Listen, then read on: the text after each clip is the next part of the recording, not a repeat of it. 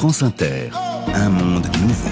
Comment s'aiment les jeunes en 2023 À l'ère des réseaux sociaux, de MeToo, du néo-féminisme et des nouvelles façon de penser le genre. Comment ces évolutions sociétales se traduisent-elles dans l'intimité amoureuse des adolescents?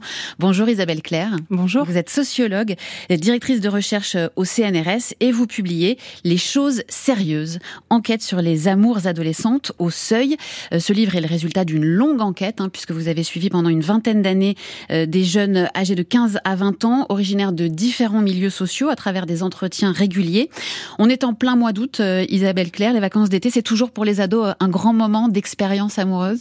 Oui, souvent les vacances d'été peuvent être un moment de vacances conjugales en particulier, puisqu'un des, un des principaux résultats de l'enquête, c'est que la norme conjugale, le fait d'être en couple, et demeure, voire et encore plus qu'à l'époque de RTF, quelque chose qui est très important à, la fin de l'adolescence et les vacances, ça peut être un moment où on fait pause et, et on cherche d'autres choses que le couple. Quelle place les adolescents d'aujourd'hui accordent-ils à l'amour?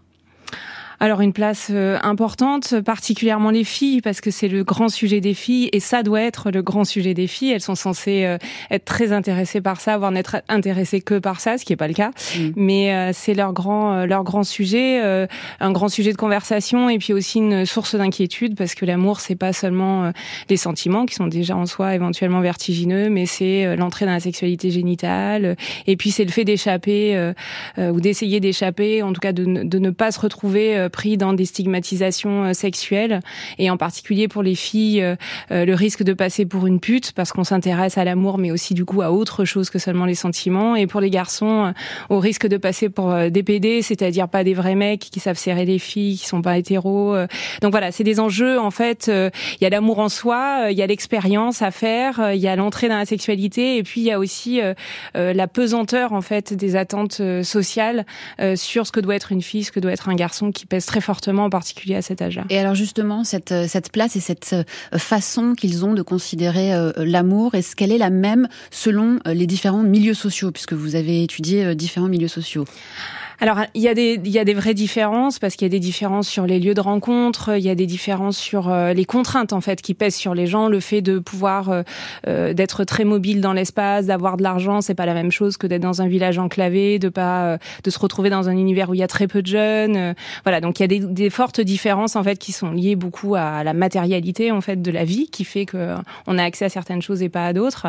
Et en même temps, il y a des choses très transversales en fait, quel que soit quel que soit le milieu social et qui ont euh, plus à voir justement avec cette très forte importance euh, accordée au couple. Mm. Et donc la norme conjugale, enfin ce qu'on appelle en sociologie la norme conjugale, c'est-à-dire euh, le fait de, de penser que être à deux c'est mieux que d'être tout seul et de vouloir l'accomplir, d'être en couple, donc exclusif, hein, contrairement à ce que ce que pensait cette jeune femme des années 2000 que ce serait la fin de l'exclusivité, mais le couple c'est certainement pas la fin de l'exclusivité et ça c'est quelque chose de très important, pas seulement à partir de pas à partir partir de 30 ans, mais dès l'âge de, 14-15 ans, en fait. Et ça partout. C'est souvent euh, l'âge de l'entrée dans la sexualité. Quelle place euh, les jeunes accordent-ils à la sexualité? Euh, On entend certaines enquêtes d'opinion qui affirmeraient que les jeunes feraient de moins en moins l'amour. Est-ce que vous avez constaté ça aussi? Alors, la sexualité des jeunes, c'est un très grand sujet de discours des adultes. Mmh. Donc, c'est de la panique. Il y a une très grande panique, c'est trop tôt, c'est de plus en plus tôt. Et alors, maintenant, la nouvelle panique, c'est qu'ils ne voudraient plus de,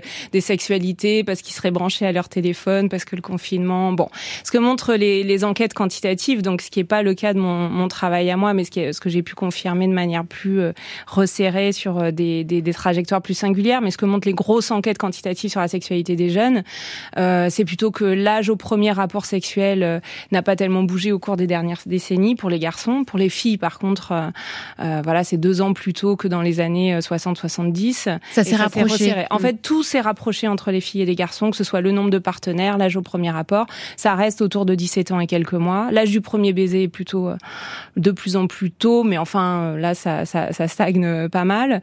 Et euh, la pratique sexuelle, le fait d'avoir une pratique sexuelle reste stable en fait. Donc bon, non, la, la, sociologie confirme pas, mais par contre la panique morale et qui est particulièrement forte au mois de septembre mm. dans la presse, elle reste très forte du côté des adultes. On présente souvent Isabelle Claire cette nouvelle génération comme ayant un rapport totalement nouveau ados à ces questions amoureuses et de sexualité. Est-ce que MeToo a réellement changé les choses en profondeur les, dans les relations amoureuses des ados? Alors je pense qu'on le saura que dans quelques années. Mmh. D'abord parce que euh, bon, c'est quand même ça a été un gros euh, un gros ébranlement quoi de ça c'est sûr.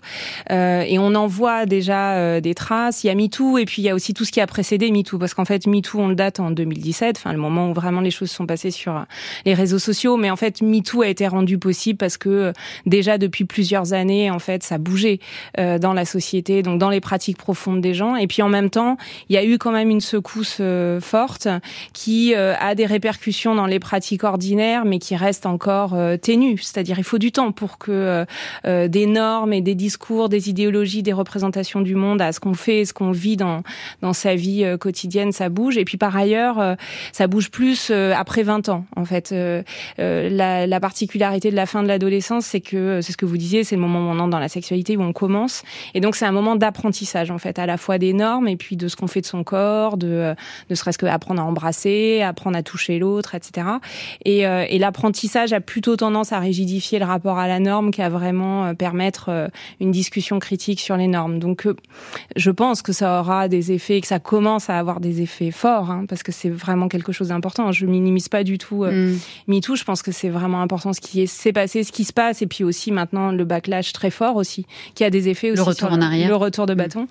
Euh, donc voilà, je pense que tout ça fait des choses, mais c'est vrai que l'enquête de terrain euh, ne peut le voir que sur le, le, temps long en fait. On peut avoir le sentiment, dans certains milieux en tout cas, euh, que c'est plus facile aujourd'hui pour les jeunes d'explorer euh, différentes formes d'identité et d'orientation sexuelle, que tout ceci est finalement beaucoup plus libre et plus ouvert aujourd'hui. Est-ce que vous l'avez constaté ça? Oui, je pense que c'est plus c'est plus ouvert. C'est pas ouvert de la même façon partout. Mm. Euh, c'est pas ouvert exactement de la même façon pour les filles et pour les garçons. C'est-à-dire que le spectre de l'homosexualité, quand je dis le spectre c'est parce que c'est dans les représentations sociales, l'homosexualité reste un problème pour beaucoup de gens, pour la majorité des gens, euh, et en particulier l'homosexualité masculine. Enfin, ça veut pas dire que tout est résolu du côté de la l'homosexualité féminine, mais mm. comme elle n'est même pas vraiment pensée, comme elle fait l'objet de fantasmes hétérosexuels, elle est moins stigmatisée d'une certaine façon. Alors que l'homosexualité masculine, et je l'ai vraiment vu dans mes dans mes enquêtes, y compris dans mon terrain le plus récent que j'ai fait euh, à Paris, euh, dans la bourgeoisie, euh, donc dans, plutôt dans un segment de la société qui se veut porteur mmh. justement de l'avant-garde sur les questions de genre et de sexualité. Voilà, pour un garçon de 15 ans, passer pour hétéro, c'est important. Euh, et euh, en particulier dans les filières scientifiques, c'est important dans les classes populaires quand on a un garçon plutôt dominé par ailleurs de passer pour un vrai mec. Ça peut être dangereux en fait de passer pour autre chose que ça. Et quant à la fluidité de genre, c'est-à-dire le fait de de transgresser en fait aussi pour les filles, d'apparaître plus masculines, etc. Ça peut être valorisé dans certains euh, secteurs euh, de, de la société, mais d'une manière générale, ça reste euh, ça reste compliqué et, euh, et justement, et je pense qu'il y a une un effet d'optique un peu sur l'idée qu'on pourrait se faire que voilà maintenant c'est open bar, que mm. c'est simple et que y compris pour certains jeunes très jeunes collégiens c'est euh, c'est simple et en fait le fait de faire un coming out ou de ou de transgresser euh, euh, dans la pratique les normes de genre et de sexualité peuvent s'attirer des, des, des, on peut s'attirer des grosses difficultés. Et le couple hétérosexuel reste la norme aujourd'hui chez les chez les jeunes. Pour terminer, qu'est-ce que l'irruption des réseaux sociaux a changé dans la façon dont les dont les les ados euh, euh, entretiennent des relations amoureuses alors les réseaux sociaux, je pense que ça a changé beaucoup de choses euh, plutôt pour les personnes euh, qui ne sont pas hétéros justement, euh, parce que ça permet en fait des réseaux de, de, rencontres, alors que pour les hétéros, ça se passe plutôt toujours in real life, en tout cas pour les, les ados, hein, c'est un peu différent plus tard. Et puis ça permet, comme aux adultes en fait, et notamment les messageries instantanées, de, de compter sa relation amoureuse, de voir de l'intensité en fait, le nombre de messages qu'on peut s'envoyer dans une semaine, des choses comme ça. Donc ça a plutôt des effets de, de cet ordre-là, de réflexivité. Beaucoup de choses passionnantes sur les, amours de nos ados, les choses sérieuses d'Isabelle Claire. C'est publié aux éditions du Seuil. Merci beaucoup Isabelle Claire. Merci à vous.